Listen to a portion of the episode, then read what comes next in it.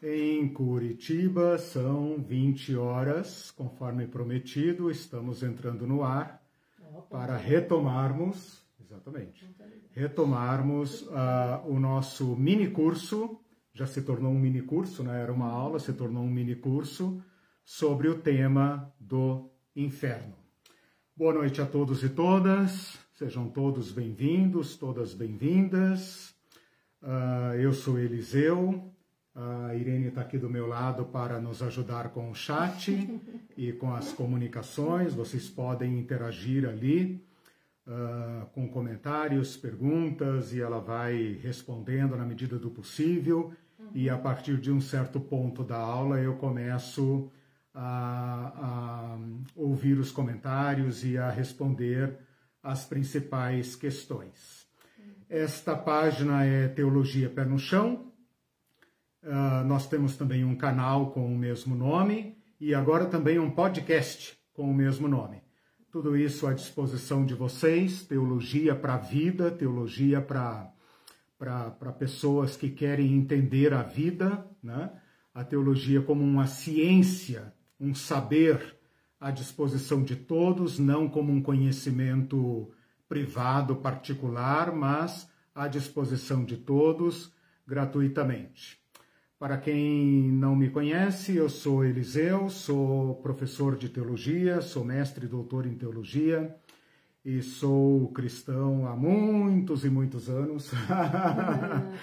então, quando falo da fé cristã, quando falo da Bíblia, falo com os meus pés bem no chão. A minha história é uma história de caminhada cristã. Então, com esse com essa brevíssima apresentação, eu dou as boas-vindas a todos e vou direto agora então ao ponto. Bom, primeiro esta aula pertence, pertence não, ela, ela está ligada tematicamente a um curso uh, que está em curso, que está em curso aos domingos, todos os domingos, chamado Apocalipse Pé no Chão. E como o Apocalipse é um tema que trata de assuntos uh, históricos e também do futuro, né? Este tema que nós estamos tratando, uh, sistematicamente, está incluído no campo da escatologia. Então, eu estou dizendo isso primeiro para chamá-los para assistir o curso, para conhecerem o nosso material, a nossa proposta, os demais cursos que estão na página. Segundo, para deixar claro que esse é um curso que tem uma delimitação e um objetivo muito objetivo, né? muito simples, simples porém profundo, né? porque trata de um tema muito complexo, mas eu tenho que uh, metodologicamente delimitá-lo, uh, formulando um problema, já vou apresentar qual é, e uh, me propor então a dar uma solução para ele, ou pelo menos orientar no caminho desta solução. Isso para não deixar ninguém frustrado, dizendo, ah, eu queria saber sobre aquilo, sobre aquilo outro, etc, etc, e ele não falou. Então, assim, eu não estou, uh, eu não estou abrindo todo o caminhão de melancias, né? É só uma fruta uhum, que eu estou uhum. abrindo sim. aqui, mas o restante desse Exato. tema, desses problemas todos, estão sendo tratados em outro curso que começou em fevereiro e está terminando agora no início de dezembro, para você ter uma ideia do tamanho do problema. Né? O problema que a vida nos coloca e a teologia, então, encara, né? com seus, suas fontes, suas premissas, sua revelação, encara e formula as respostas que ela tem para oferecer. Bom, feito isso então, deixe-me colocar aqui o problema. Nós estamos tratando desse tema inferno. Inferno, assim como existe no conhecimento popular e religioso. E é um problema porque nós estamos nos propondo aqui, tanto na aula passada como nessa, a esclarecer esta palavra, a história desta palavra, a genealogia do conceito, desde a origem, como ele surgiu, até o, o, o, o momento presente e o problema presente. Né? Então, se essa palavra foi adequada para certos momentos, hoje ela é mais um problema do que uma solução. Então nós precisamos lidar com esta palavra. Esta questão está situada num problema universal. E aqui eu preciso dizer em que campo nós nos encontramos, qual é a natureza do problema. Primeiro, o problema é o problema da morte, o problema universal da morte, o mistério da vida e da morte que interroga a todo ser humano em todo tempo, em todo lugar, em toda cultura. Portanto, um problema universal, um problema inerente ao ser humano ao modo de ser humano no mundo. Né? Bom, para este problema, nós temos duas proposições. Uma que eu estou colocando de lado e uma que eu estou adotando. Qual que eu estou colocando de lado? Estou colocando de lado a proposição do materialismo, aquela visão de mundo que concebe tudo como matéria, sendo, portanto, a morte como nós conhecemos, né? uh, o fim de tudo. Então, nada transcende a matéria, tudo se resume à matéria. Então, a vida é apenas um complexo neuroquímico e quando a morte uh, uh, sobrevém como um evento normal do curso das coisas e da vida, ela põe fim a tudo. Bom, esta, este primeiro dilema nós temos que enfrentar. Né? Para o materialismo, a, a proposição de uma resposta já está dada. Né? Então, este campo todo eu estou colocando de lado. Estou pegando a outra via, que é a via da transcendência.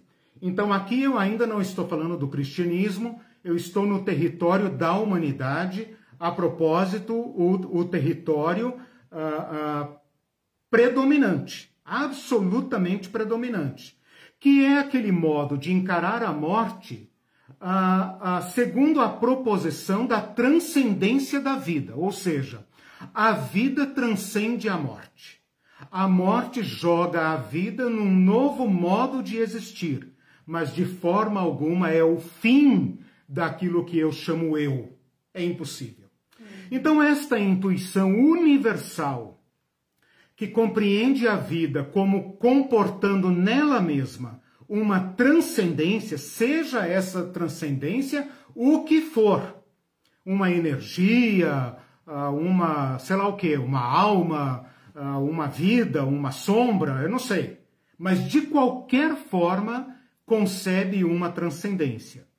Quando a pessoa, sendo uma materialista, materialista, uh, light, e diz assim: não, Fulano morreu, mas continua existindo na memória daqueles que o amam? Não. Isso é também puro materialismo. Isso não é transcendência.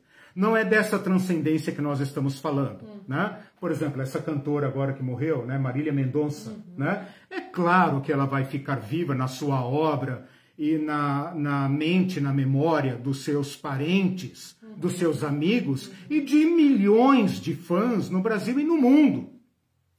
Não é isso que nós estamos tratando como transcendência. Né? Isso é apenas uma, uma, um materialismo light, né? uma concessão. Como o materialismo é muito duro, né? Então, às vezes, a, a, o próprio materialista pula fora do cercadinho né? e fala nessa transcendência, na memória e tal. Não. Uma coisa é a pessoa, outra coisa é a memória que você tem sobre essa pessoa. Nós estamos falando da transcendência da pessoa, da vida, ok?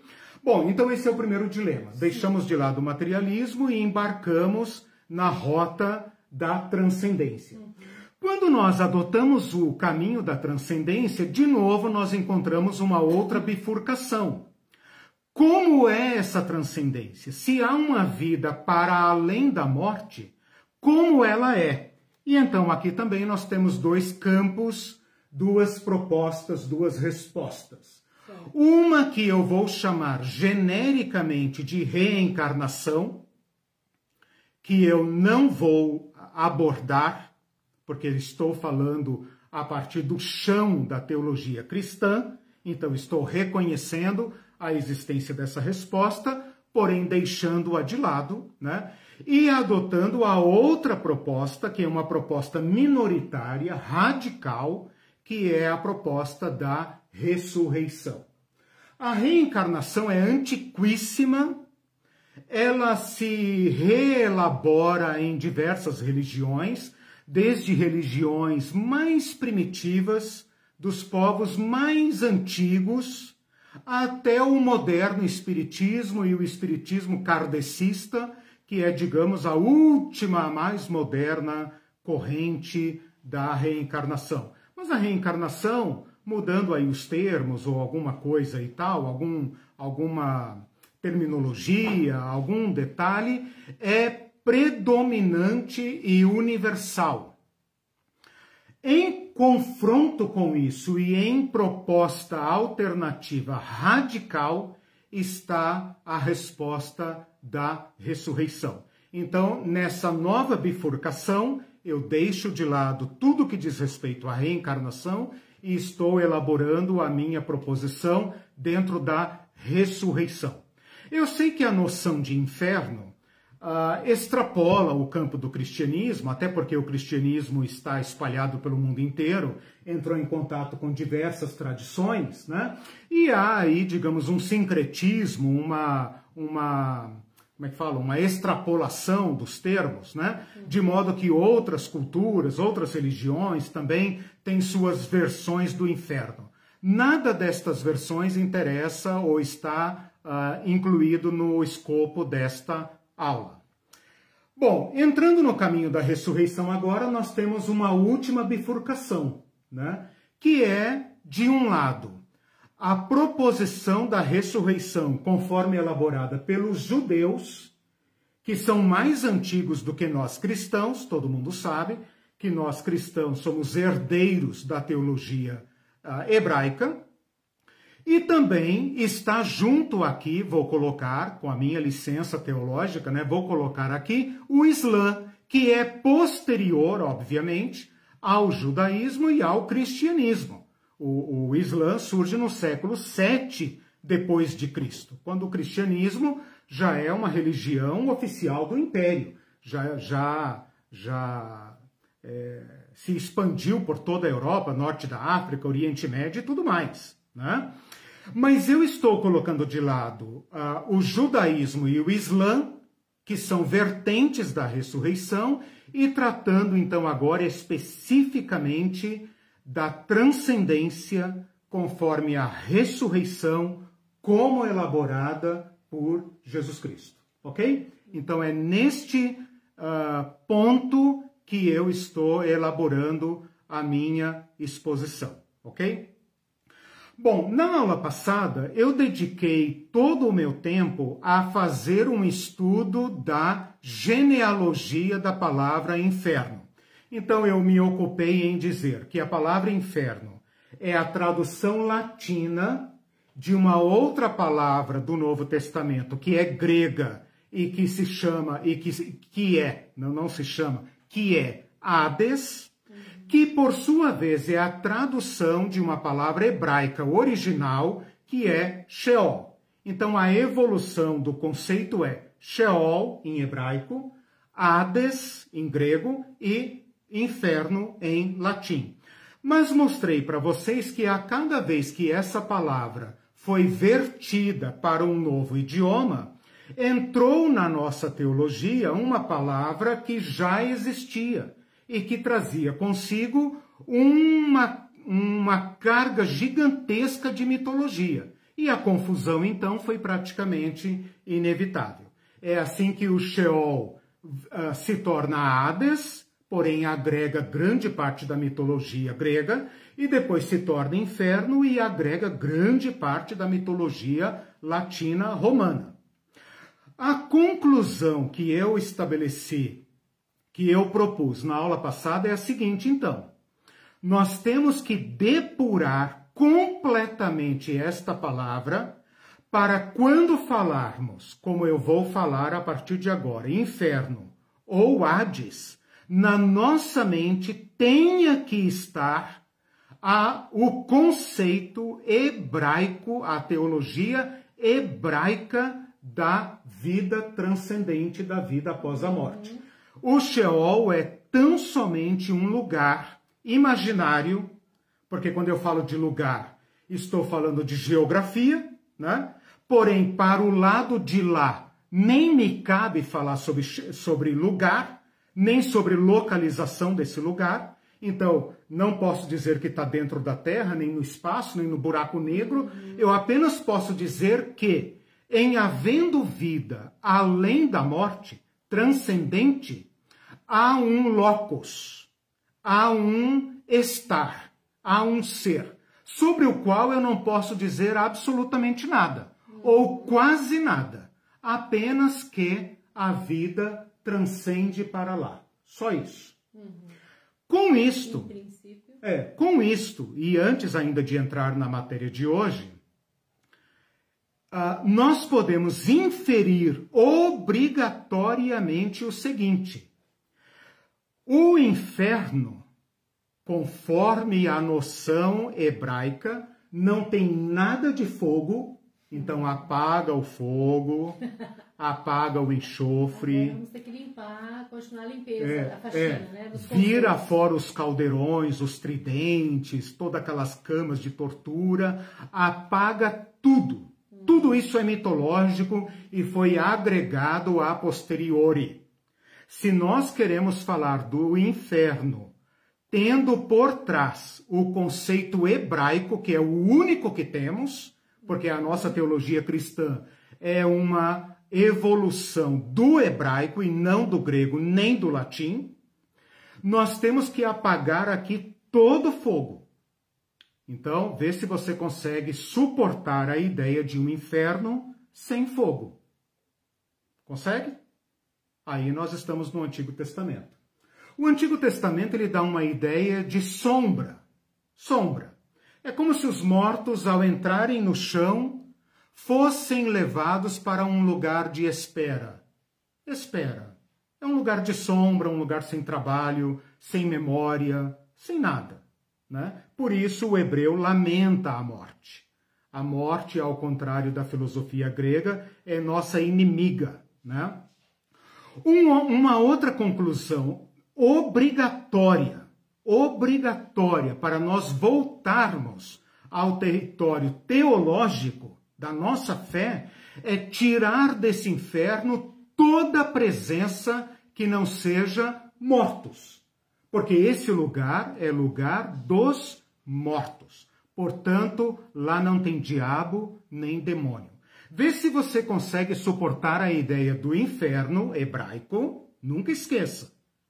Eu estou falando agora a palavra inferno no sentido técnico hebraico, uhum. que significa mundo dos mortos.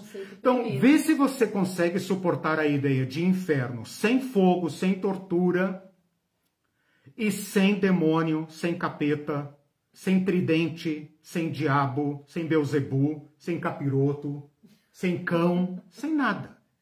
Sem qualquer nome. Tudo isso foi agregado pela mitologia. É a mitologia que fala que Hades é o deus do submundo. É a mitologia romana que fala que Plutão, né, Pluto, é o deus do submundo, né, que vem aqui roubar pessoas e tal. Tudo isso é uh, infiltração, tráfico de influência né, uhum. para dentro da nossa teologia mas nada disso pertence à nossa teologia. E se você ainda tiver fôlego, uma terceira questão. Nada referente à punição. A única punição é a própria morte. Mas o inferno não é lugar de punição, é lugar dos mortos. Nem sequer faz diferença entre bom e mal. Se a pessoa foi boa, foi um santo homem de Deus, uma santa mulher, ou se foi um perverso maligno cão em vida. Não faz diferença, apenas diz que desceu ao Sheol como todos.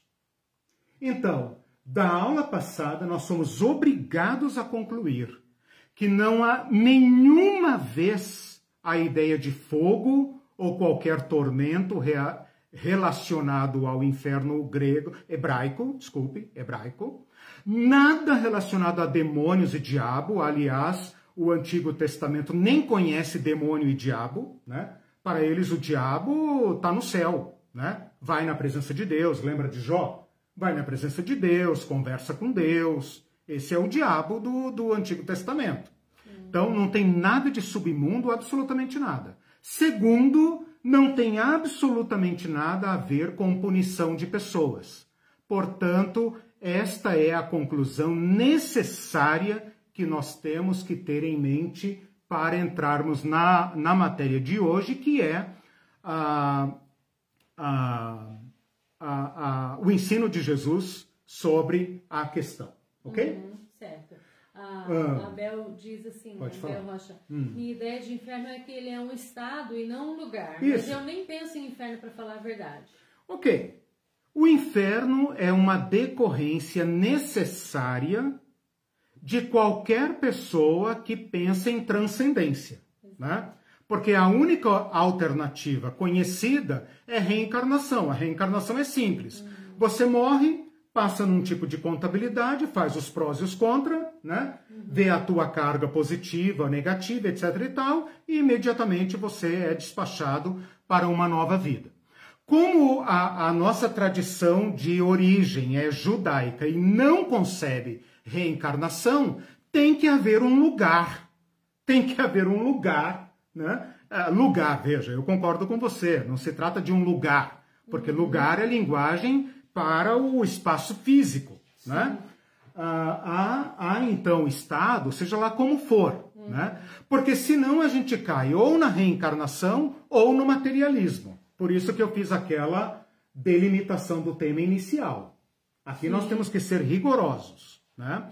Aliás, eu vou aproveitar esse comentário da Bel para dizer o seguinte: para não dizer que o Antigo Testamento diz nada sobre isso, ou quase nada, tem um versículo que eu até citei aí para algumas pessoas que conversaram, eh, que me fizeram perguntas na aula passada, vou até colocá-lo aqui, uhum. que ele é, ele é interessante, né? Ele está lá em Eclesiastes capítulo 12, versículo 7, que fala da finitude da vida, da vacuidade da vida, e ele fala assim: olha, aproveite a vida antes que venha a morte. E aí ele descreve a morte longamente, falando do envelhecimento, perda de dentes, perda da visão, perda dos movimentos, uso da bengala. Ele faz ali uma, uhum. uma leitura do envelhecimento. E no versículo 12 ele termina assim, aliás, capítulo 12, versículos 6 e 7. Ele fala assim, pode até anotar aí. Antes que rompa, olha como ele descreve a, a morte.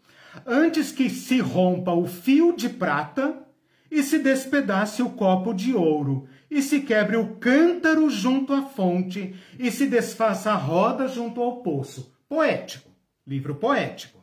Mas olha como ele conclui: e o pó volte à terra como era, e o espírito volte a Deus que o deu. Eu cito esse versículo como uma descriação. Qual que é a referência? Eclesiastes, capítulo 12, versículos 6 e 7. O versículo 7 eu chamo de Gênesis 1, aliás, Gênesis 2, ao contrário. Porque Gênesis 2 fala assim: Formou, pois, Deus o homem do pó da terra uhum. e soprou nele o fôlego da vida. Quando o homem morre, é um processo inverso, é como se fosse. Ah, o pessoal mais novo não, não, conhece isso, né? Mas o quem é mais antigo, né? Rebobina a fita, quer dizer, volta a fita ao contrário. O pó volta à terra, o espírito volta a Deus que o deu. Não fala que é o espírito do justo. Fala que a vida pertence a Deus e volta para Deus. Ponto. Essa é a questão que nós temos. Ele vai fazer com essa vida, gente. Exatamente. Exatamente. Aí é que está a questão. Bom, vamos então à, à, minha, à minha abordagem de hoje. Eu pretendo que seja é, é, simples, porém muito profunda, que é responder a, o seguinte problema. Eu vou tomar então agora como ponto de partida o Novo Testamento e a ocorrência da palavra inferno no Novo Testamento. Lembra que quando o Novo Testamento fala em inferno, o que está por trás da palavra é o Sheol. Uhum. Tudo o mais que você sabe sobre inferno foi para o lixo. Uhum. Porque o cara do Novo Testamento não, não é grego, não é mitológico, nem é romano. E muito menos católico medieval, ou pentecostal, ou qualquer coisa assim. Então, o povo do Novo Testamento, embora o, o, os escritos estejam em grego, que é uma língua emprestada, foi todo falado em aramaico, em hebraico. É uma conversa de judeu com judeu. Uhum. Então, não esqueça disso. Todas as vezes que ocorrer a palavra inferno no Novo Testamento, o que está em, em, em voga aqui é o Sheol hebraico. Eu vou tomar a, a, a versão da Bíblia em português chamada Ara. Se a partir de agora eu falar Ara, você saiba que eu estou me referindo a Almeida Revista e Atualizada. Ara. A-R-A. Assim como eu posso falar NVI, que é nova versão internacional, é, como é que é a outra? INVT, nova versão transformadora, Bíblia de Jerusalém, estou me referindo a uma Bíblia muito conhecida no Brasil, talvez ainda mais usada. Né? Ela é dos anos 70, uh, ah, não vou aqui entrar no detalhe das novas edições, a minha é dos anos 80, né? mas uh, me acompanha há mais de 30 anos. Mas é uma Bíblia muito conhecida, tá? Então estou me baseando nessa Bíblia porque a chave bíblica que eu tenho é nessa versão. Então ela me dá um pouco mais de autoridade para estudar. A palavra inferno ocorre no Novo Testamento 11 vezes. A palavra inferno ocorre no Novo Testamento, aliás, desculpem, 20 vezes. 11 vezes é o que eu vou falar depois. 20 vezes. Dessas 20 vezes, sete vezes ela está traduzindo a palavra Hades. Então, por trás da palavra inferno está a palavra Hades grega, que por sua vez tem por trás dela a palavra Sheol. Doze vezes, doze vezes, ela está traduzindo a palavra Geena. E essa palavra Geena eu não usei na aula passada e vou então, é, é a minha, digamos, novidade para esta aula, ok? Ok. Então agora eu começo, eu, eu, eu paro de desconstruir e passo agora a construir. Então, vamos juntos aí.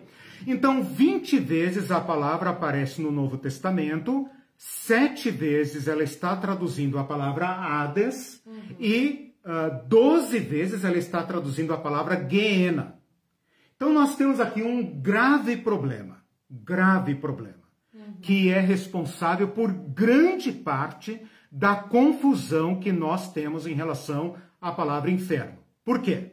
Porque ela pega duas coisas completamente diferentes. De um lado, Hades, que você já sabe o que é, um lugar mitológico, um lugar intuitivo, imaginário, né? que nem se pode chamar de lugar, que é, digamos, o estado daquele que morreu.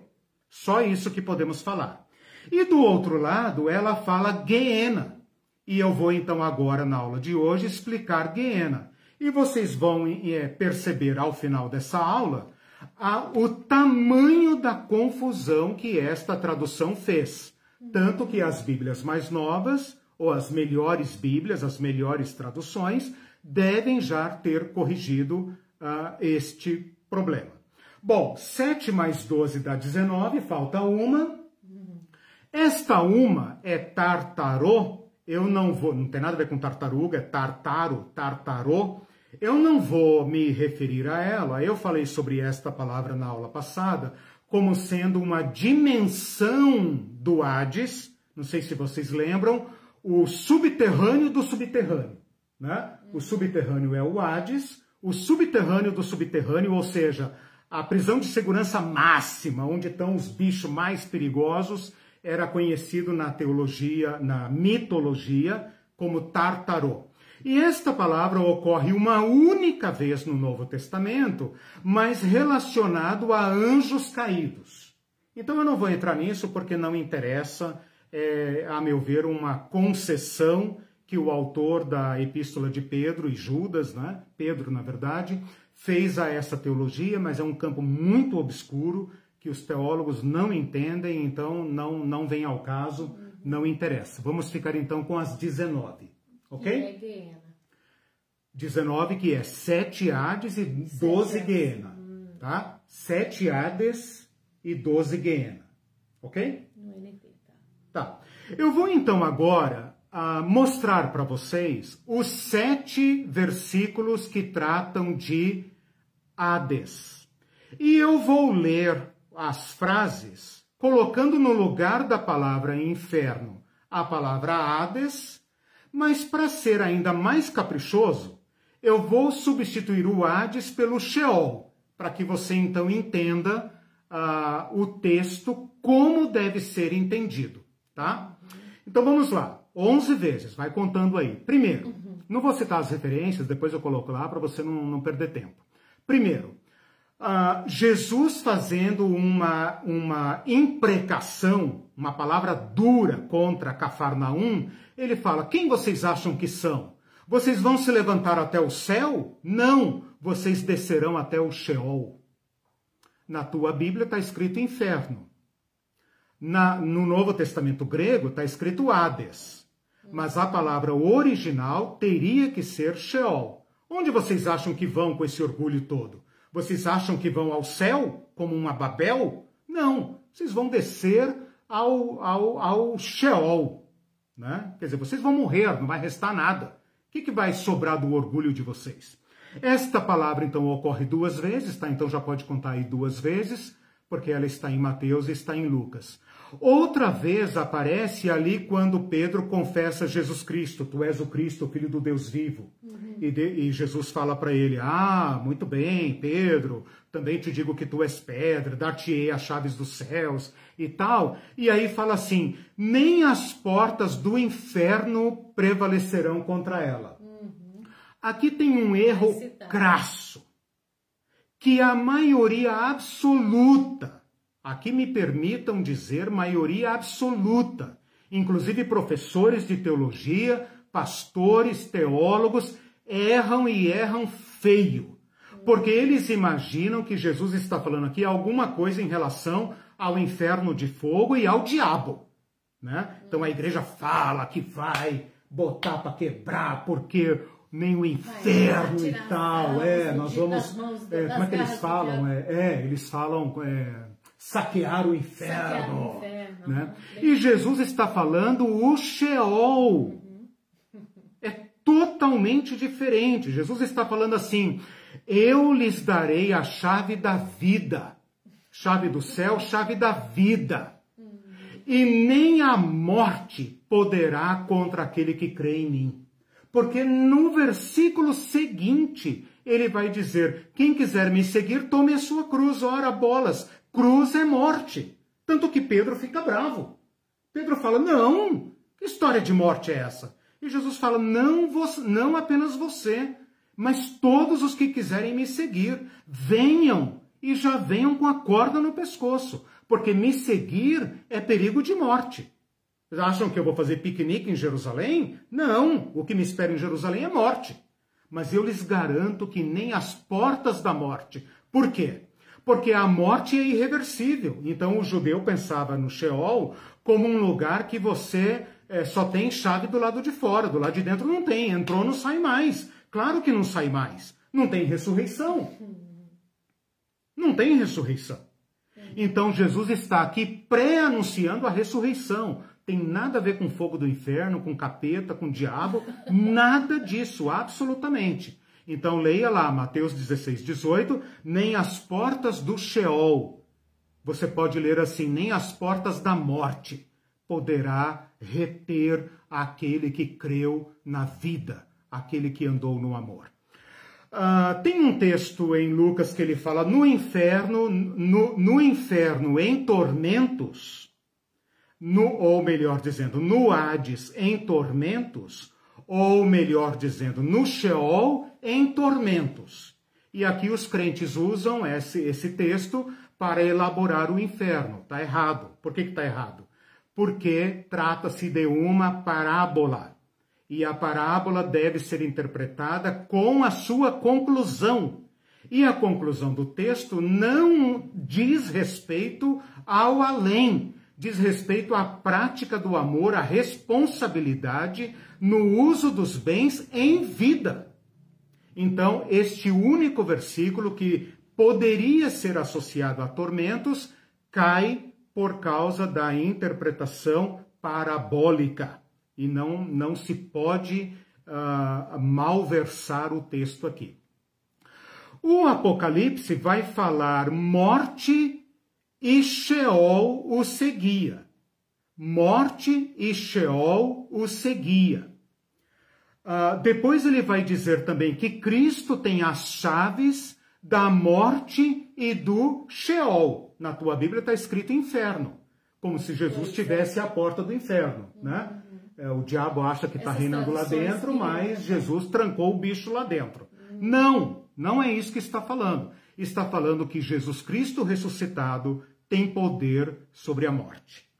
A tua Bíblia deve estar escrito assim: a, a morte e o inferno o seguia. Então você me explica como é que o inferno segue, né? Você me explica isso, né? E é também um dos únicos lugares, o Apocalipse, que é uma linguagem simbólica, plim plim, né, para a aula de domingo, ah, aonde tanto morte como inferno aparecem personificados. Por último, eu vou citar aqui Paulo citando o profeta Oséias quando ele fala assim: Onde está, ó morte, a tua vitória? Onde está, ó Sheol, o teu aguilhão? Ou melhor, o contrário, né? Onde está, ó morte, o teu aguilhão? Onde está, ó Sheol, a tua vitória? Então é como se Paulo tivesse cantando vitória em torno da uh, vitória de Cristo sobre a morte.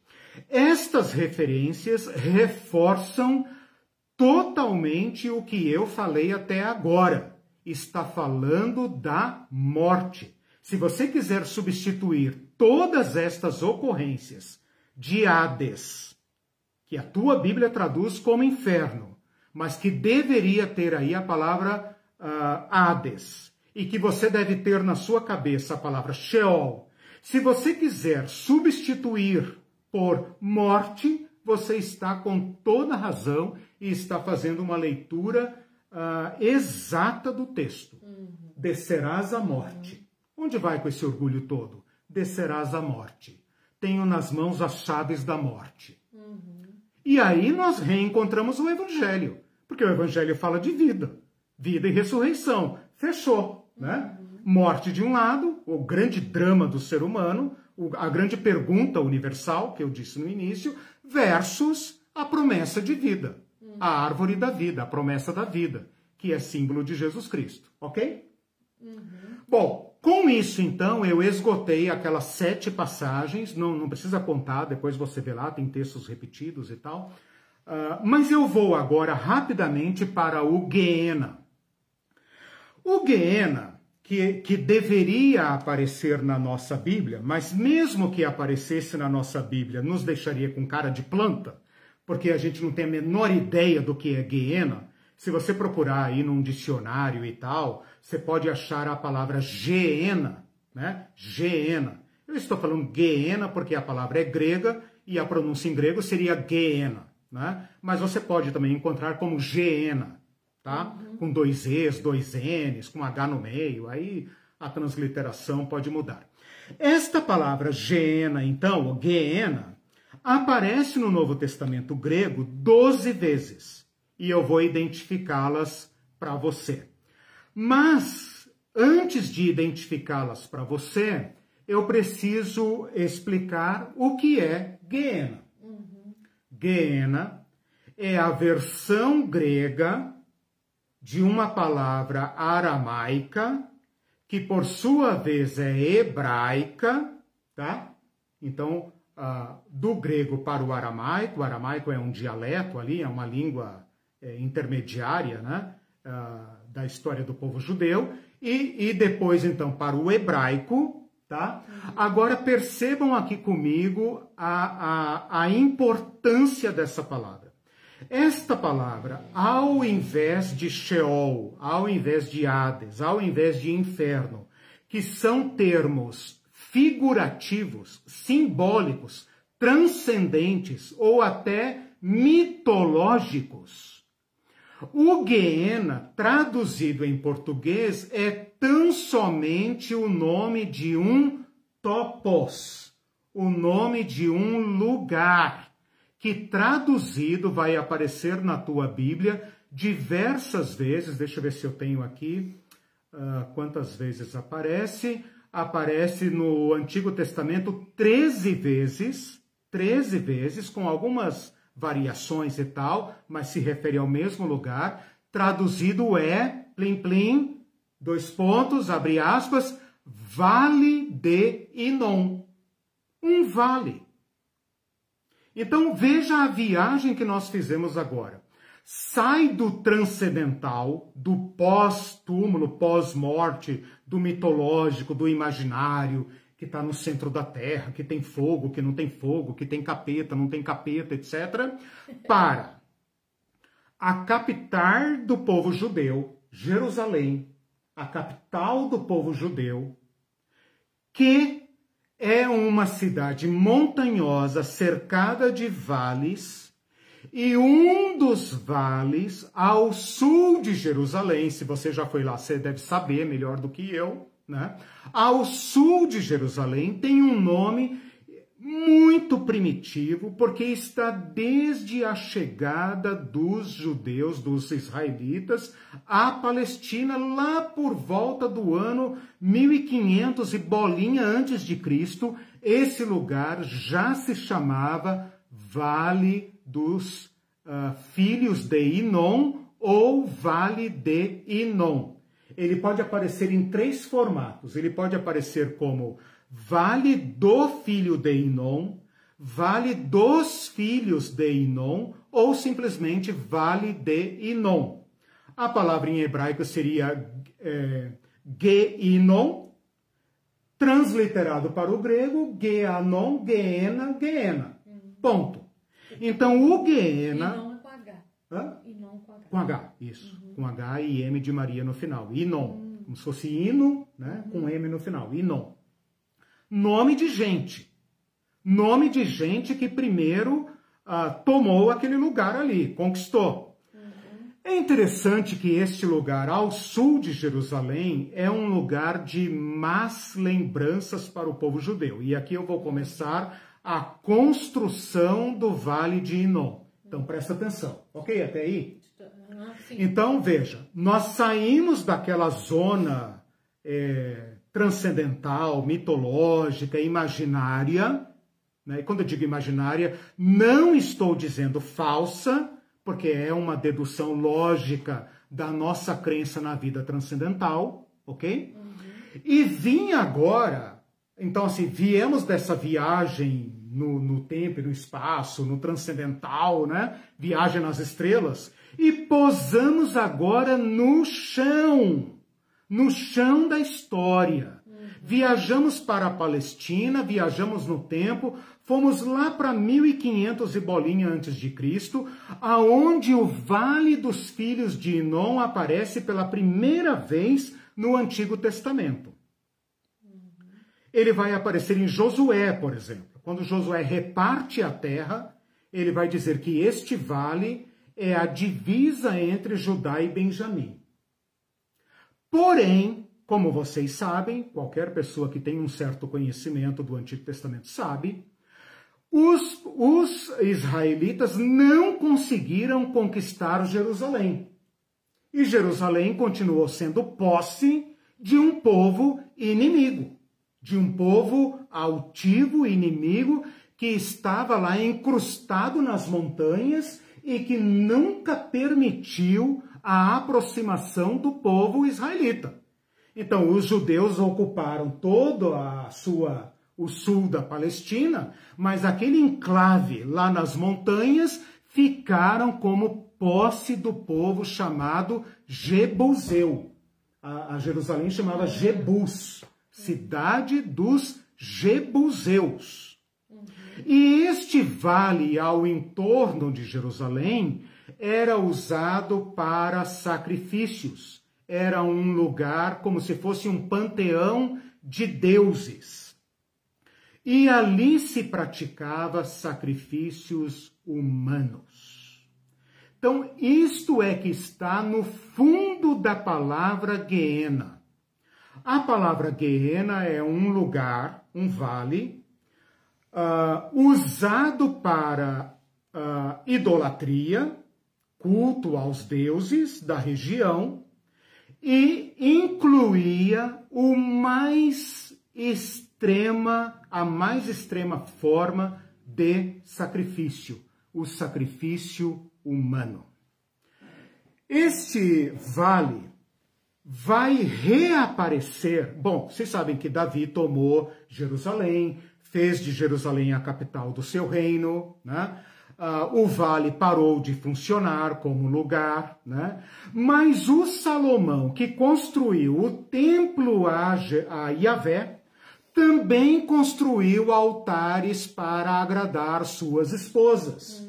E então o Vale do Inon entra de novo na geografia religiosa do povo.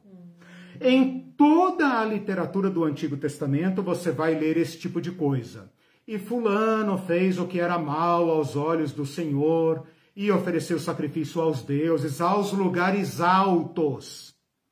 Está falando do vale de Inon. Ou então vai dizer assim: e tal rei era bom e servia a Deus, e, e o seu coração era reto e tal. Todavia, os lugares altos não foram tirados. Uhum. E o povo continuava queimando incenso a Baal, Astarote e aos outro, a outros deuses estranhos. Entre esses deuses estranhos, tem um que é, digamos assim, o, o mais radical. E ele é chamado no Antigo Testamento de Milcom, e também conhecido como Moloque. E esse é, digamos assim, o Deus mais violento, o Deus mais radical, o Deus mais temido por aqueles povos. E em situações de extremo perigo, os povos da região recorreram a sacrifícios humanos sacrifícios não apenas humanos, mas principalmente sacrifício de crianças.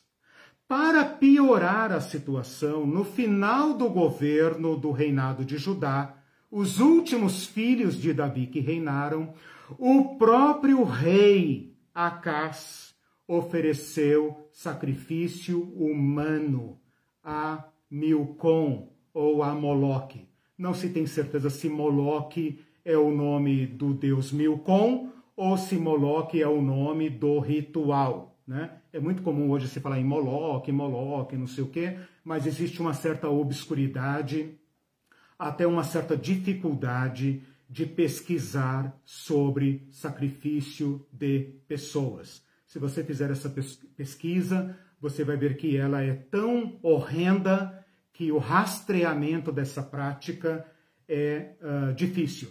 Porém, o Antigo Testamento não esconde isso. E depois do Acás vem um outro rei que é o pior de todos, o rei mais abominável de todos, que o Antigo Testamento vai uh, chamar de Manassés, um rei que foi feiticeiro, agourento, que trouxe todas as religiões para dentro de Jerusalém e com ela toda a violência, e desse rei é dito que ele ofereceu seu próprio filho. Ou seja, esse Manassés está na genealogia de Jesus, porque Jesus é filho de Davi. Significa que Jesus tem um parente que foi sacrificado no vale de Inom. Então, o Vale de Inon é, na história do Antigo Testamento, o fundo do poço. É onde o povo de Israel, o povo judeu, cometeu a sua mais hedionda traição. E por causa disso, Iavé anuncia por meio do profeta Jeremias que a tragédia do povo judeu é irreversível. Se você pesquisar depois as referências que eu vou passar, você vê que o profeta Jeremias vai dizer o seguinte: vocês que cultuam em Tofete. Tofete é o forno, o lugar de queimar gente. Vocês que prestam culto em Tofete. A palavra Tofete pode significar nome do lugar ou pode significar fogo. Olha onde, olha onde vai aparecer o fogo, né? Na queima de, em sacrifícios humanos. Vão assuntando, assuntando.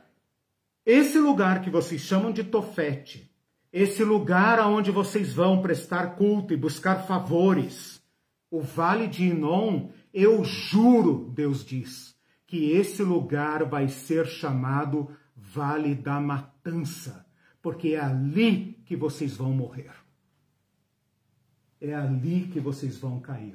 Então, quando o povo de Israel sofre a, a tragédia da queda de Jerusalém, na época de Jeremias, o vale de Inom passa a significar para eles o lugar onde eles traíram Yahvé, traíram o Deus da compaixão, o Deus da solidariedade, o Deus da misericórdia, em favor do Deus da violência, o Deus da guerra, o Deus do sangue, o Deus da, da, do sacrifício humano, e onde Deus também permitiu que o povo de Israel fosse ao fundo da sua tragédia.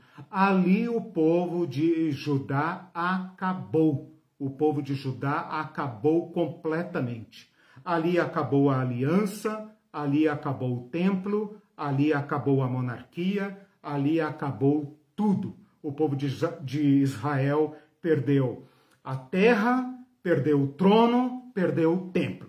A religião de Israel era baseada nesse, nesse tripé, né? Eu, eu ensino assim para os meus alunos, né? Os três T's, né? Terra, templo e trono. Esse tripé é o, o, o que sustenta a religião do Antigo Testamento. Sem templo, sem filho de Davi, sem terra, não tem povo judeu. Então, quando o povo de Israel começa a ler os profetas, começa a entender, começa a, a raciocinar em cima da sua tragédia, o Vale do Inon se torna para eles o lugar uh, símbolo da profunda decadência.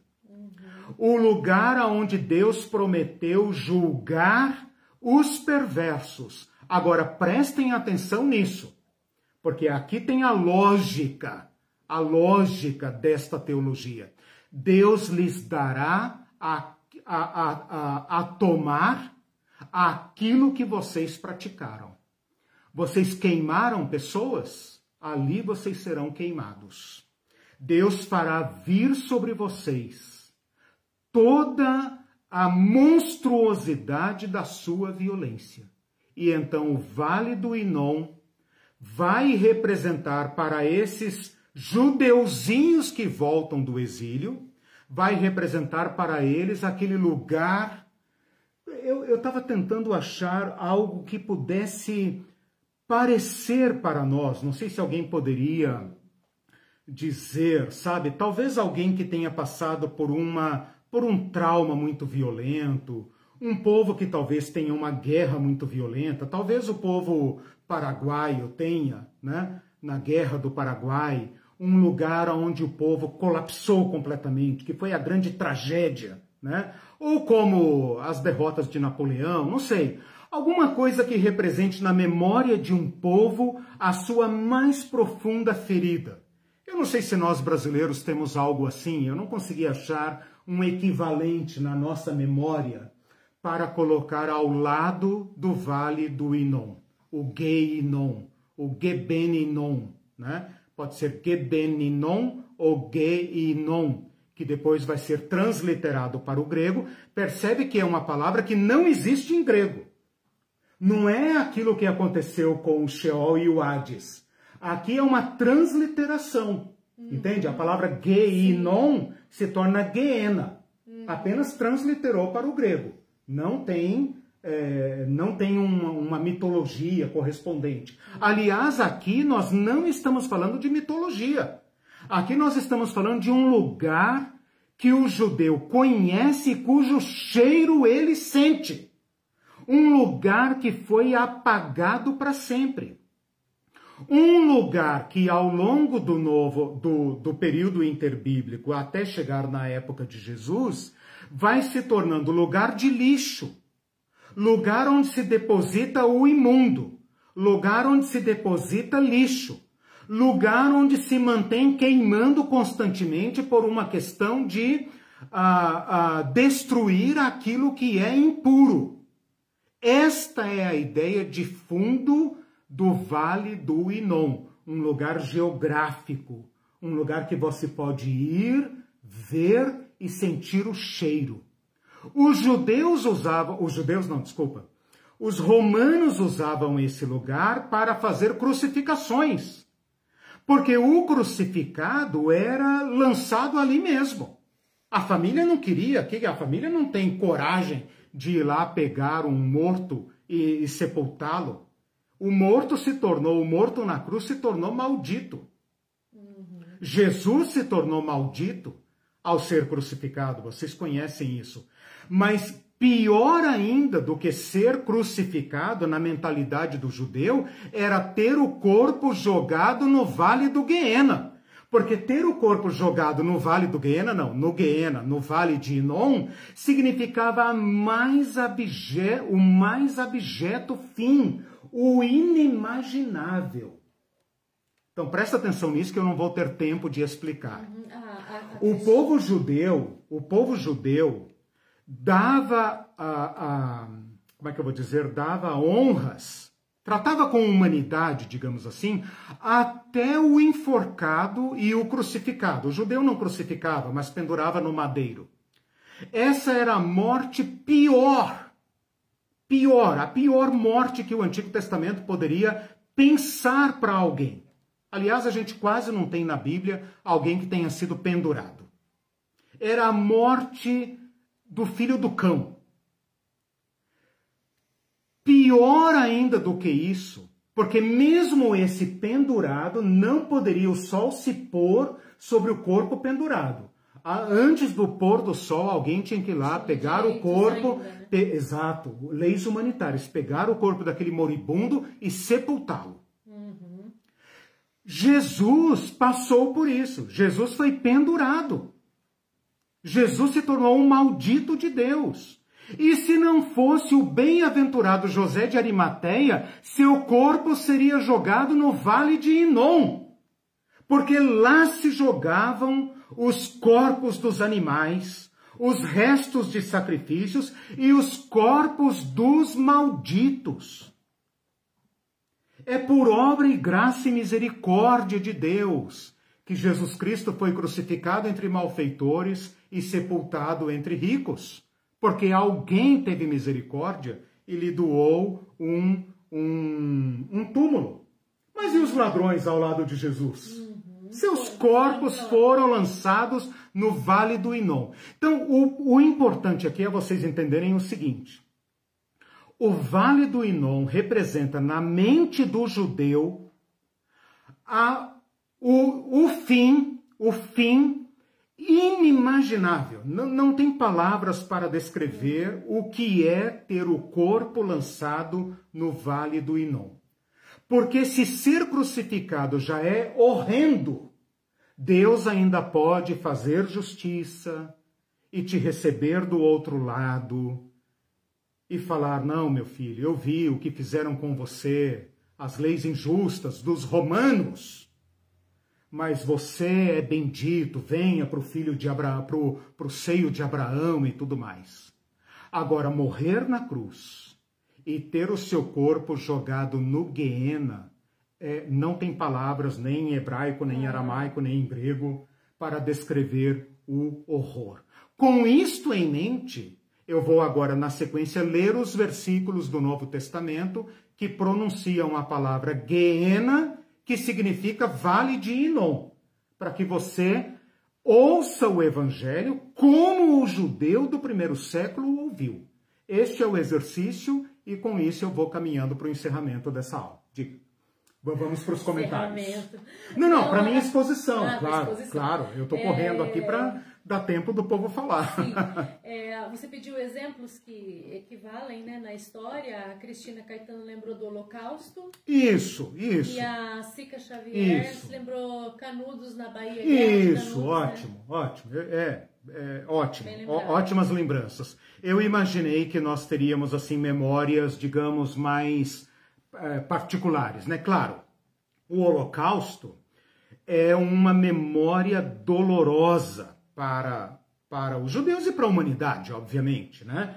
Mas para um judeu, como agora, né, um infeliz aí de um comentarista falou de é, morte de judeu, piada com judeu, é um negócio que fere, bom, fere qualquer ser humano, né?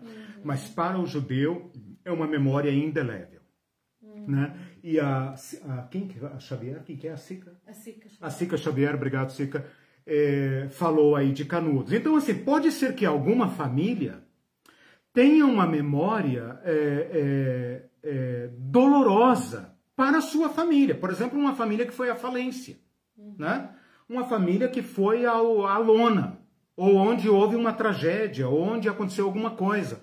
Então, esse lugar passa a significar um horror para aquela família, né? Por exemplo, a minha família passou por um drama em São Paulo, que São Paulo se tornou para mim, claro, não São Paulo inteira, mas assim, São Paulo para mim se tornou um lugar de más memórias durante muito tempo. Eu fiquei décadas sem voltar a São Paulo, né? Por causa da tragédia que se abateu sobre a minha família de origem em São Paulo, um fracasso financeiro muito, muito drástico, né? Mas assim, é, é esse ponto que vocês têm que lembrar. É um lugar geográfico que se torna uma memória histórica do povo, e a partir desta memória histórica do povo, ah, evolui para significar a desgraça inimaginável. Inimaginável. Então é com isto em mente agora que eu quero que vocês ouçam os versículos. Mas vamos lá, mais algum É, comentário? Sim, a Bel Rocha diz, na Ah. língua aimara se chama Ucupacha. Não sei Isso. se eu estou pronunciando corretamente, Isso. estou lendo como está Isso. escrito. Ucu, subterrâneo, e Pacha, terra. Ok. Os aimaras dizem ser um lugar Aimarás, horrível. talvez. Não tem acento. É. Como os túneis e uma mina. Isso, exatamente. Percebam como todos os povos têm essa intuição da vida além, né? E eles pensam numa forma de recompensa. E- e, Ao, ao dar, ao dar o- uma transcendência à vida, é necessário que esse sentido da vida faça diferença entre bem e mal, né? Então, a- quando eu falei que o, o Sheol hebraico não, não chega a esse ponto, né? É porque a evolução para um destino entre bons e maus é uma evolução posterior do conceito. Mas ela nos dá aí um grande exemplo de como quase todos os povos caminham nessa direção. Né? Ou então vão falar da reencarnação, que nada mais é do que ah, ou você vai reencarnar numa vida boa, né? ou numa vida ruim.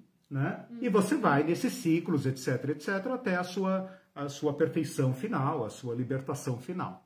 A Cristina Caetano falou que incrível isso, maravilhosa explicação. Uhum. Aí a, a, a Georgia, Hum. brincando, falou assim, que aula, que aula dos infernos, tá e o, e É. Hum. ela está perguntando também se esse vale fica na Palestina ainda hoje. Fica na nome- Palestina, sul da, ah, de, de Jerusalém. Se você colocar no Google Map, aliás, ele tem um nome moderno. Se você procurar Vale do Inon, você vai encontrar um nome moderno. Eu não trouxe aqui o nome moderno, é um desses nomes árabes aí, claro, tá lá, no sul de Jerusalém, tá lá. Eu não sei o que, que fazem lá hoje. Devem ter, né, limpado o vale, mas ele tá lá. Vale do Inon. Ele tem um nome árabe moderno, eu não sei te dizer e tal. Ah, e, e o que é mais chocante aqui é o seguinte: Cristo morreu a morte do maldito e poderia ter tido seu corpo lançado no vale do Inon. Como muitos desgraçados crucificados não tiveram sepultamento. Porque os romanos se divertiam em execrar os judeus, sabendo que eles tinham todo esse brio, todo esse sentimento em relação às leis humanitárias, eles às vezes se divertiam em afrontar os judeus. Né? Na última queda de Jerusalém, no ano 70, eles crucificaram os judeus de todas as formas, né? e os cadáveres encheram a Palestina. Então, desta forma se cumpriu aquilo que os profetas disseram, o vale do Inom. Aquele lugar que vocês derramaram sangue de pessoas inocentes, sangue de crianças, ali será derramado o sangue de vocês. E este lugar vai se chamar Vale da Matança, de tanta morte que vai haver lá, ok? Uhum. O último, hum, só o último comentário do Mindu, ele ah. diz, em termos de lembrança, para os africanos escravizados, eles definiam a dor existencial e a profunda tristeza ao chegar ao Brasil como banzo. Oh, ok. Exato. A cultura deles, Exato. É, Exatamente. uma dor profunda. Exato. Como eles poderiam exprimir tamanha desgraça, uhum. né? Como eles poderiam elaborar, né, uhum. junto à sua mitologia, às suas religiões, suas crenças, tamanha tragédia. Né? Então, cada povo tem uma forma de elaborar isso. Uh, eu estou aqui fazendo essa depuração para a gente entender. É muito importante vocês entenderem o seguinte: que Hades é um lugar mitológico. E quando eu digo mitológico, não estou querendo dizer fictício, falso. Estou, estou querendo dizer que é um lugar do além. Em contrapartida, o Vale do Inon é um lugar geográfico. Se você entrar numa dessas caravanas de crente aí, do, da, da crentaiada que adora fazer né, é, turismo lá na Palestina, você pode falar para o guia turístico, passa no Vale do Inon, eu quero conhecer. né? É, você pode ir lá. Sem descer, é, só olhar. É, você pode, eu quero ir lá. Eu quero é, conhecer o Vale do Inon. Você okay? vai falar sobre Isto é geográfico. Então nós temos de um, de um, de um lado né, um lugar mitológico, imaginário, porque Hades não está no mapa, no Google Map, em lugar nenhum, em geografia nenhuma, e o Vale do Inon está.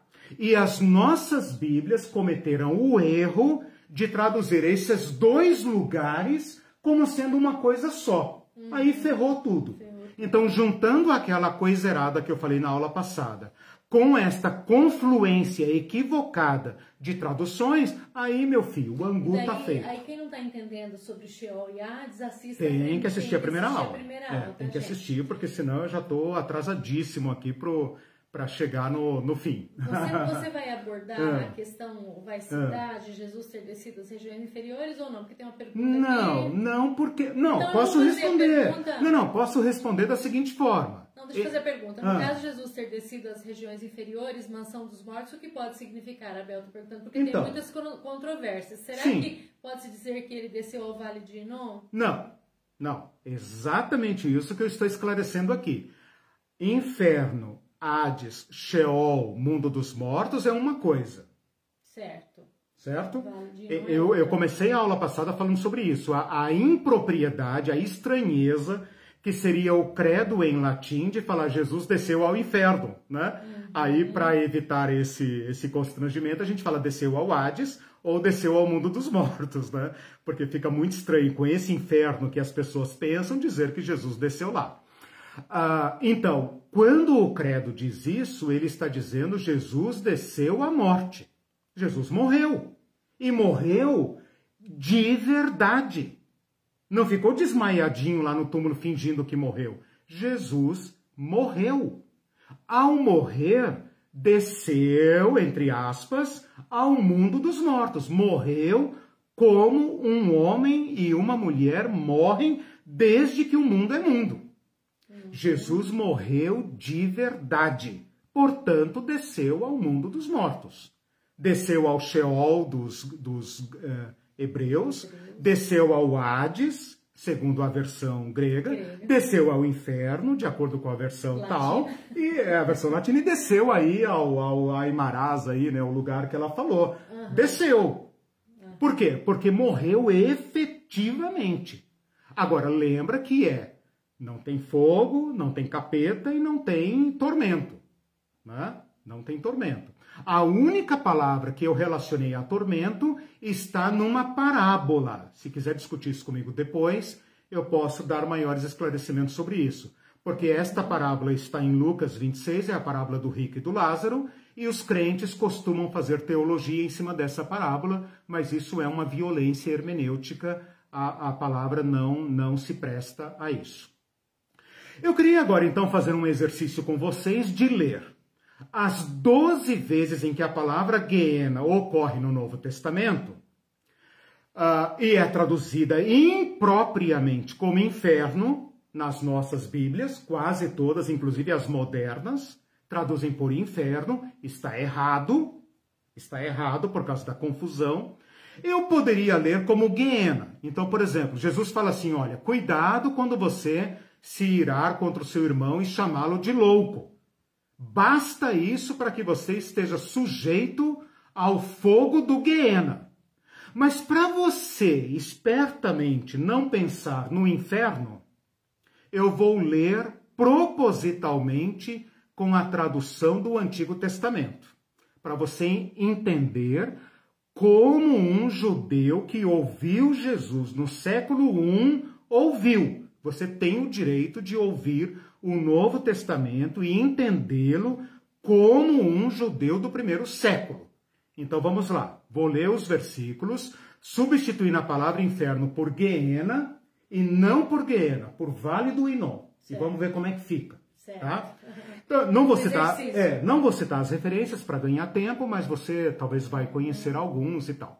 No Sermão do Monte, Jesus fala, né, como eu acabei de dizer, olha, cuidado com teu irmão, cuidado com teu irmão.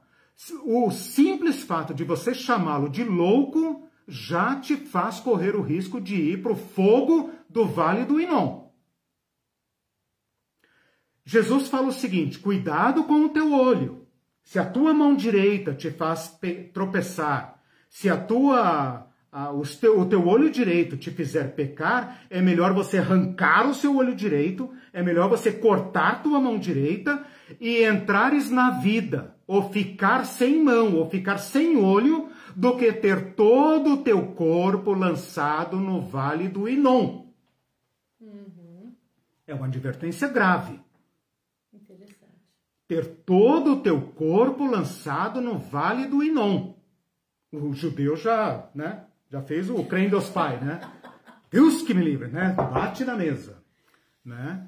Porque suportar morrer na mão do, do, do, do, do romano crucificado, vá lá, ser justo e morrer pela fidelidade a Yahvé, pela lei, pela Torá, pelo sábado, pela circuncisão, tá lá, né? Mas ter o corpo lançado no Vale do Inon, não, não, não, não, não, não. Isso é inconcebível. Não tem palavra para isso. Ah, bom, esse texto se repete três vezes, né? É, ter o seu corpo lançado no, no, no, no, Vale do Inon. O Lucas faz uma coisa interessante porque ele fala assim: é melhor entrares na vida do que seres lançado no Vale do Inon, né? E fala fogo do Vale do Inon. Então, o fogo que você apagou lá do inferno, você pode acender ele agora no Vale do Inon, porque lá queima mesmo. Lá queima, porque é lugar de lixo é lugar de detritos e lá tem que estar queimando mesmo. Quem olha de longe vê fumegando, o Vale do Inon sempre queimando, para a própria proteção do, da, da, das condições é, de, de, de, sanidade. Ah, o Marcos, Marcos vai dizer o seguinte, deixa eu ver aqui, Marcos vai dizer o seguinte, mais ou menos no mesmo sentido, ele vai dizer, é melhor você perder um olho do que ter o seu corpo lançado no vale do Inon. Vai repetir isso três vezes, certo? E aqui ele coloca fogo inextinguível. o inferno está começando a chegar. Não. Ele está falando do fogo inextinguível porque o fogo do vale do Inon nunca se apaga. Por que nunca se apaga? Porque lá está constantemente sendo lançado as coisas imundas, as coisas impuras. Lembra que para o judeu a relação com lixo é muito diferente do que a minha e a sua. Nós podemos é, descascar coisa, etc., jogar no lixo, pegar o lixo, jogar lá fora. Para o judeu, não. Tudo isso é impuro, impõe uma série de rituais de purificação. Ele chega da rua, tem que limpar o braço sete vezes, limpar o rosto, etc. Se ele tocar numa coisa, etc, etc. Então é um ritual é, é, é, complicadíssimo de purificações. Portanto, o fogo do Guiena tinha que ser sempre aceso, sempre inextinguível. Então, o fogo inextinguível é do vale do Inon. Agora, Lucas faz uma coisa muito interessante. Lucas fala o seguinte, e Mateus também fala: Vocês têm medo dos homens? Eu lhes direi de quem vocês devem ter medo. Vocês não podem ter medo dos homens, que o máximo que podem fazer com seus corpos é lançá-los no vale do Inon. Uhum. Eu lhes direi a quem devem temer. Vocês devem temer a Deus, que pode não apenas lançar seu corpo no vale do Inon, mas também sua alma. Aqui está a mais grave advertência que Mateus não faz, mas apenas Lucas faz de falar no Vale do Inon como um lugar de consumir a alma. Então, aqui é o primeiro lugar em que aparece nas Escrituras um fim radical. Ou seja, se o judeu pensasse assim, ai meu Deus, que será da nossa vida cheio desses brutamontes romanos aqui? Será que ficaremos vivos ou morreremos? Né? E ele pensar, na pior, pior, pior das hipóteses, ele, eles podem nos matar. E quem sabe não permitir que nosso corpo descanse em paz na sepultura da nossa família. E o corpo ser lançado no vale do Inon. Porque o corpo não pode ficar exposto, tem que, ser, tem que ir para o vale do Inon. Lá é o, é o, é o lixão, é o aterro sanitário. Mas ainda a minha vida irá para o seio de Abraão. Jesus está falando, não. O, o, o Deus a quem vocês devem temer é aquele que pode acabar com vocês no vale do Inom. Lembra das profecias do profeta. Lembra que a maldade pode retornar sobre a sua cabeça vocês estão adorando ídolos? Ou aderindo à violência porque estão com medo dos homens? Jesus está dizendo: Eu lhes direi a quem devem temer.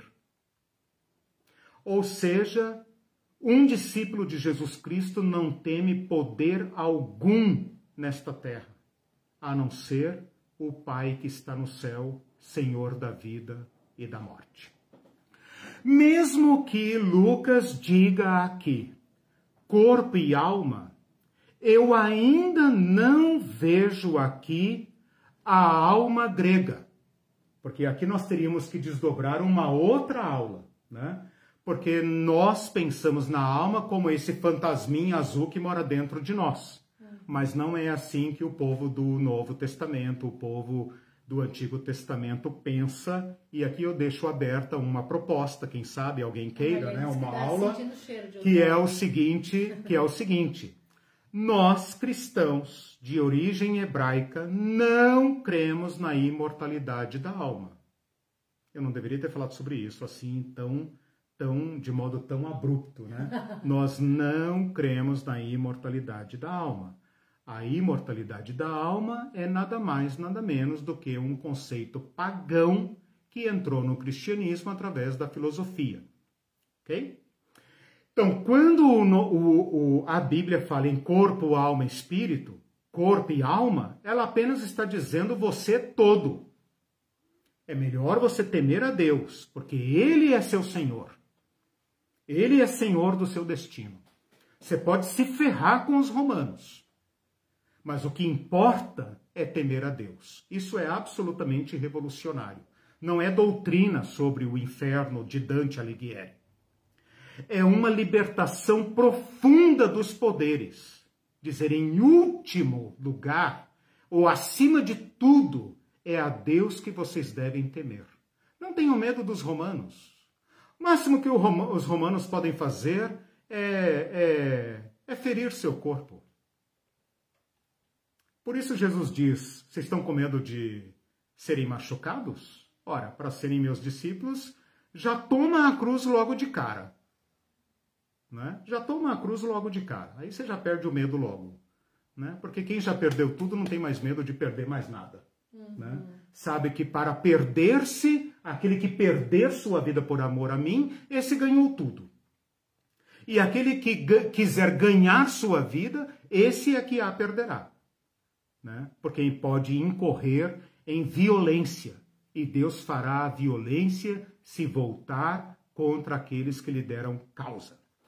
Ah, só para completar, Mateus fala: vocês fazem do, do, do, do seguidor, do discípulo de vocês, duas vezes filho do vale de Inon, ou seja, vocês antecipam a vida do cara para o Inon.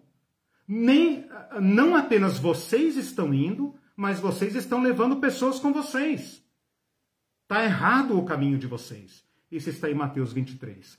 E depois ele fala em Mateus 23 de novo, ele fala para os fariseus, para os homens mais santos de Israel, como vocês imaginam escapar do vale do, do, da condenação do vale de Inom? Está invocando aqui Jeremias. Jeremias que falou: vocês vão cair no vale de Inom. Pratiquem violência. Continuem destruindo o órfão e a viúva. Leiam lá o capítulo 23. Continuem destruindo, continuem roubando, continuem saqueando o, o pão do pobre, a oferta da viúva. Continuem. Cobrem dízimos deles para ver onde vocês vão parar. Como, Jesus fala, como vocês imaginam escapar da condenação no vale da matança, no vale de não. E por último, Tiago, que fala a língua é o bicho. Não, isso não está escrito lá, é a minha versão. A língua Essa é o uma bicho. versão nova, né? Nós estamos preparados. A língua é o bicho. A língua tem fogo. Fogo do vale de Inon.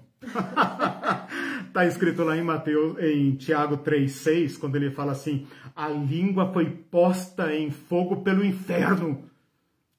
ele está falando assim: a língua, a língua queima. A língua é o bicho. O fogo do Guiena arde nela. Ela pode levar pessoas para a mais profunda maldição.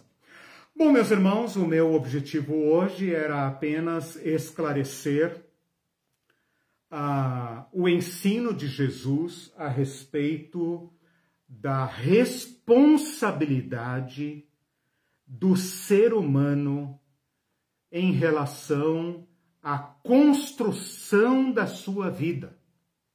E que a sua vida carrega desde já o caminho do amor, da compaixão e da vida, ou por outro lado, o caminho do ódio, o caminho da violência, que traz sobre si aquilo que o, a Bíblia fala tantas vezes: aquilo que você fez, você colherá a violência praticada será derramada sobre a sua cabeça.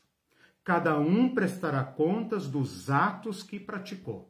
E isso, ao invés de ser usado como pastoral do medo, deve nos levar a uma responsabilidade para com o agir no mundo. O agir no mundo é de altíssima responsabilidade. Mas eu quis demonstrar que de um lado está o passar para o além, para o transcendente, como algo de absoluta soberania de Deus, se nós acreditamos numa vida transcendente, né? e por outro lado, um lugar físico, geográfico, que tem uma memória de maldição, uhum. onde Deus fez cair sobre a cabeça deles o sangue que eles derramaram. E a partir desta experiência histórica, geográfica, política, nacional, o conceito entra então na teologia dos fariseus e na teologia de Jesus. Portanto, A palavra Guiena ocorre só nos evangelhos. Por quê? Porque ela é um exemplo visual.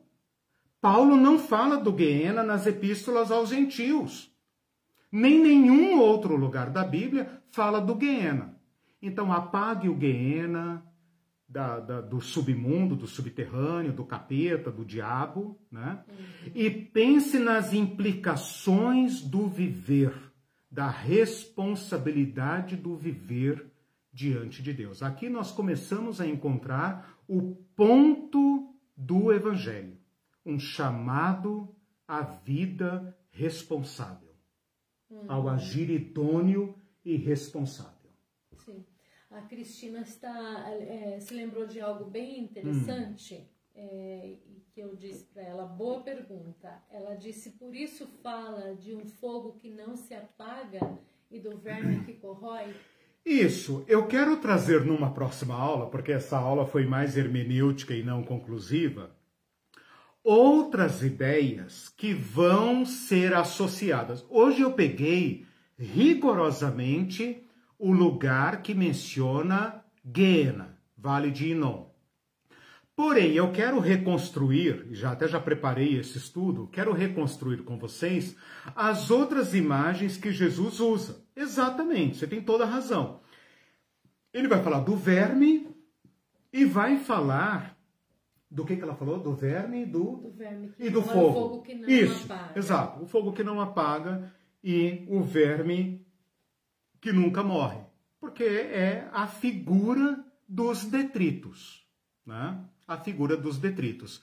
E a partir da próxima aula, então, a gente come... até agora foi mais exegético, né? Desconstruir uma ideia e forneci outra no lugar para que vocês ouçam o evangelho como Jesus o disse. E a partir daqui, então, a partir desse ponto que eu coloquei da idoneidade, da responsabilidade humana, é que a gente vai começar então a construir o chamado de Jesus. Mas você tem razão nisso, Cristina, quando essas outras imagens do fogo e do verme estão claramente associados ao vale de detritos ao aterro sanitário. Eu só não chamo de aterro sanitário porque a relação dos judeus com lixo e com resíduos não é a mesma que nós. Nós reciclamos lixo e tal, né? Tem aí os catadores de recicláveis, é uma coisa até interessante e tal. Para eles, não. Para eles é algo assim que eu, eu não tenho como. É, eu, eu não tenho como achar uma imagem paralela para demonstrar o horror, uhum. né? Porque nós, por exemplo, nós nos relacionamos com o cemitério de outra forma, né? Uhum. Nós vamos lá, visitamos os túmulos, né? Os crentes podem visitar os túmulos, podem honrar seus mortos. Quer dizer, a nossa relação com o cemitério é uma coisa de memória, de afetividade, né? Então, eu não tenho na nossa cultura como reproduzir o horror, o hediondo, o, o, o inimaginável. Né? Uhum, né? Então é difícil é difícil reconstruir na nossa memória algo que equivalha ao Vale do Inon. Uhum, sim. É, até agora, você, uhum. é, assim, a meu ver, né? Nas, essa é a segunda, segunda aula. aula é muito conteúdo né, sobre o tema, Sim. então por isso que vai. É, hoje você fez uma aula mais hermenêutica isso. e talvez daí você faria uma aula mais. Vamos é, ter que fazer agora. Mais conclusiva. É, re... Porque até agora, para mim, você desconstruiu e, e, mostrou que não é. Exatamente. De repente, Exatamente. na última aula, você vai dizer Exatamente. o que é, né? É, até, exato. Até agora, eu, eu desconstruí a ideia do inferno para voltarmos à teologia. Certo. Eu sou protestante, lembra, irmão? Sola Escritura. Né? Então, sola Escritura se aplica aqui também. E como a nossa Bíblia faz uma confusão com o Guiena, eu me obriguei a ir buscar todas as referências que falam do Guiena com a respectiva tradução do Antigo Testamento para mostrar que se trata de um local geográfico. Então, por enquanto, a Irene tem razão, eu falei quase nada sobre a vida além. Né? Então, claro, é necessário uma aula para responder isso com o rigor que a pergunta merece. A pergunta merece uma resposta. E eu não estou aqui para fugir do ponto, pelo contrário, eu estou aqui para enfrentar esse tema. Né?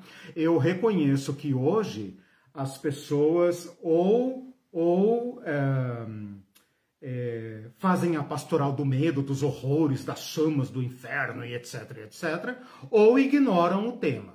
Eu quero seguir a caminhada de Jesus, a elevada idoneidade da vida. Eu sei que as ideologias hoje que fazem a nossa cabeça, inclusive as teológicas, não têm uma resposta adequada para o problema, como nós o percebemos. E a minha tarefa aqui é dar uma resposta melhor do que aquelas que estão aí. Né? Uhum. Então, a, a, a ideologia é, do homem moderno, o materialismo, a, o existencialismo, essas filosofias modernas, elas não dão uma resposta satisfatória. Né? Bom, se é satisfatória para você, beleza, fique em paz, né? se conseguir. Para mim não é. Então, agora, as respostas que as religiões dão também não me satisfazem. Né? E eu quero reencontrar com o Evangelho. Eu quero ver aqui em Jesus, nessa condenação ao vale do Inon, um corte profundo entre a violência praticada e o amor de Jesus Cristo. O que está em, em, voga aqui é um corte profundo entre o reino de Deus e o Império Romano. O Império Romano vai praticar toda a violência necessária para se manter. Uhum. Este é o ponto. Uhum. Este é o ponto. O ponto da violência. A nossa cultura é uma cultura violenta. E o que essa mensagem de Jesus está dizendo é o seguinte: cuidado como vocês vivem, porque a violência praticada cairá sobre vocês. Sim. Não pensem que vocês vão acumular hum. riquezas, riquezas, à custa do sangue dos pobres. Não pensem. Deus não vai deixar isso. Deus não permitirá. Uhum. Né? Se não, é melhor o materialismo. Né? Vamos fazer a revolução, botar para quebrar, vamos tentar destruir e tal, porque a vida é aqui e é agora. Hum. Eu quero pão agora, eu quero isso agora. E tudo é para todos. Né? Se não, vamos para o materialismo. Né? Porque se tivermos uma religião para consagrar o império do mamon, para legitimar a violência e dizer que tudo está bem, aí cabe aqui a palavra de Jesus, seus desgraçados. Vocês dão a volta ao mundo para evangelizar alguém. E quando o ganham, fazem dele duas vezes destinado ao vale do Inom. Uhum. Jesus falou isso para os fariseus. Uhum. Vocês dão a volta ao mundo para fazer um prosélito. E uma vez tendo feito um prosélito, vocês tornam ele duas vezes condenado ao vale do Inom. Uhum. Então, cuidado com as missões evangelísticas que reproduzem o império de Roma. Porque às vezes fazer missões é tornar a pessoa duas vezes destinada à desgraça. Né? Deixa ela com a religião nativa dela lá. Né? Talvez seja mais ética, talvez seja mais amorosa, mais solidária, né? se não tiver um evangelho de Jesus Cristo para anunciar. Uhum. Pessoal aqui está pedindo é, a próxima hum, aula, sim. né? A, a, Pedido atendido. Aí a Tatiana. Já temos que ir terminando. A, a Tatiana é. falou assim que é, ela daí ela foi pedir uma nova aula, se confundiu, daí é. saiu assim que vem assim uma nova alma.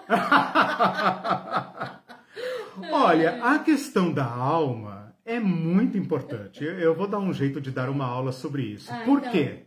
Todos nós acreditamos na alma imortal. Eu vou dar uma tarefinha de casa. Procure na Bíblia uma única vez a palavra imortal e vê se acha. Tá. Só isso. Deixa eu ler só um comentário. Aí vocês vão ver que vocês estão trafegando em outra zona, né? Que não tem nada a ver com a Bíblia.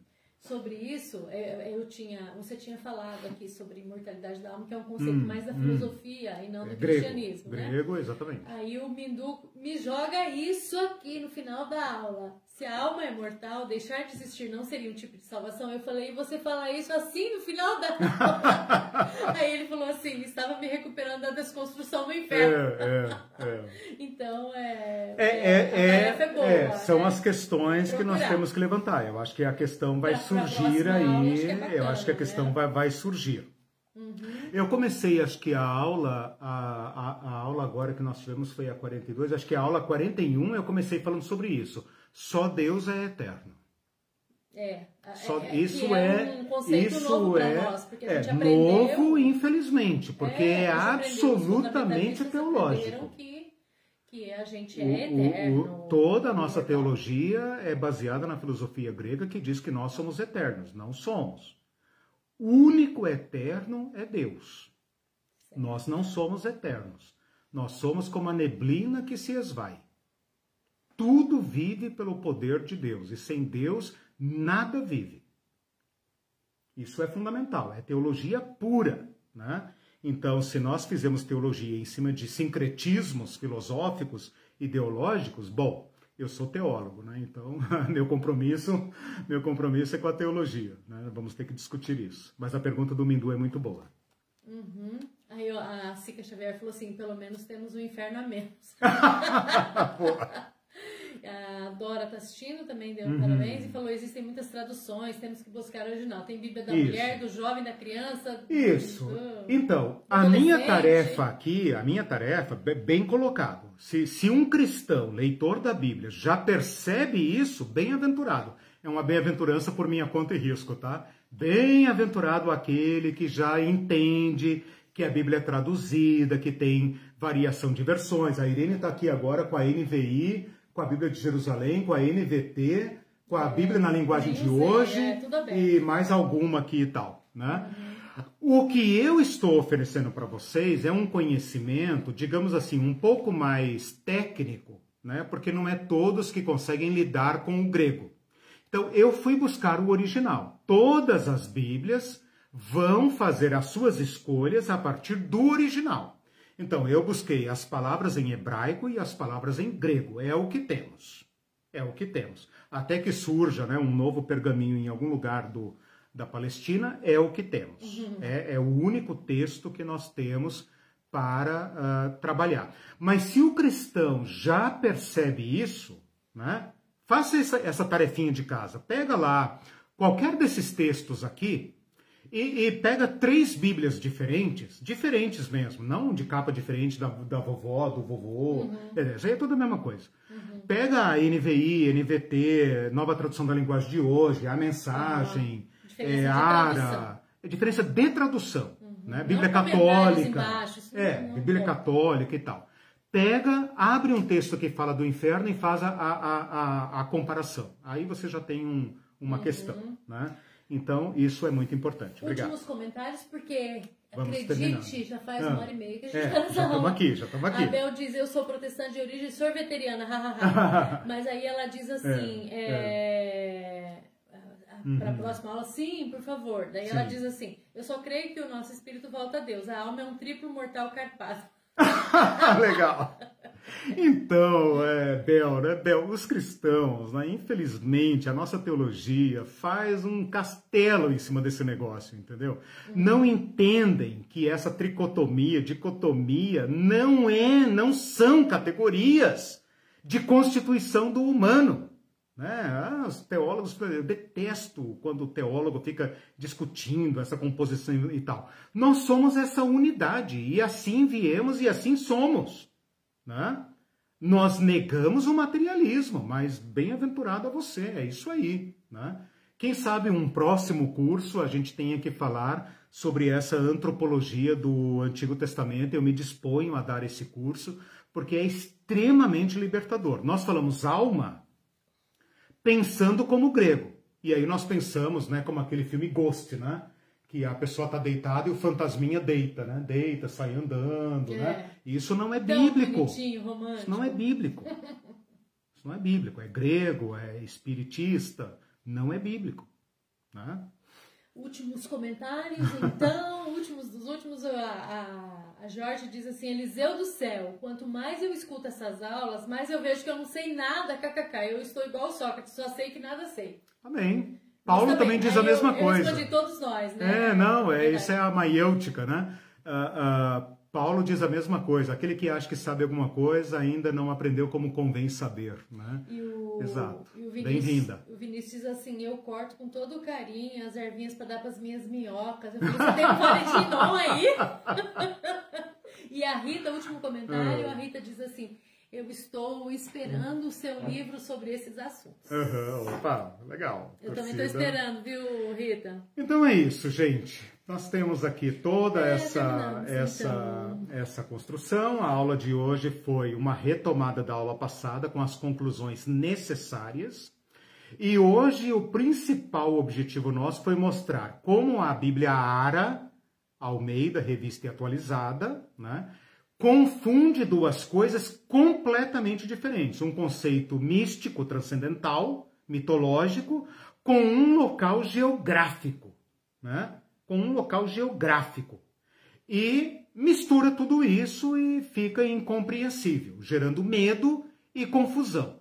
Meu objetivo foi aclarar isso, mostrar onde Jesus está falando do mundo dos mortos, entre aspas, né? Com a devida vênia, né? Uhum. e quando ele está falando do Vale do Inon, e com o significado profético que isso tem, de advertência de Deus sobre o modo como nós vivemos a vida. Termino com esta palavra para todos nós que estamos aqui, acredito eu, todos nós acreditamos numa, numa forma de transcendência, né? Ou até mesmo para quem for materialista e vier assistir essa aula. Uh, termino com a seguinte questão. A escatologia, que é o ramo da teologia que estuda estas questões, não nos deu um mapa do, do, da vida além. Tudo que ela diz sobre o além tem implicações para o nosso viver agora. Então, se eu tiver uma palavra para dizer agora, ao final destas duas aulas, é a seguinte: vejam como vivem, vejamos como vivemos. Aliás, vou tomar aqui uma palavra de Moisés, muito bonitinha, que está em Deuteronômio capítulo 30. Eu tinha preparado para a aula passada, não li, coloquei agora de novo, então hoje eu vou lê-la. Que é assim: Agora ouçam. Hoje eu lhes dou a escolha entre a vida e a morte, entre a prosperidade e a calamidade. Hoje lhes dei a escolha entre a vida e a morte, entre bênçãos e maldições, e eu chamo os céus e a terra como testemunha da escolha que vocês fizerem. Aí vem aquele conselho de pai: escolham a vida para que vocês vivam.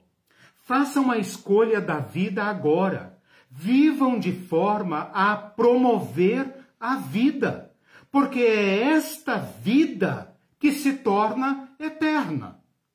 Então não tem surpresa depois da morte é apenas o existir que prolonga isso que somos agora.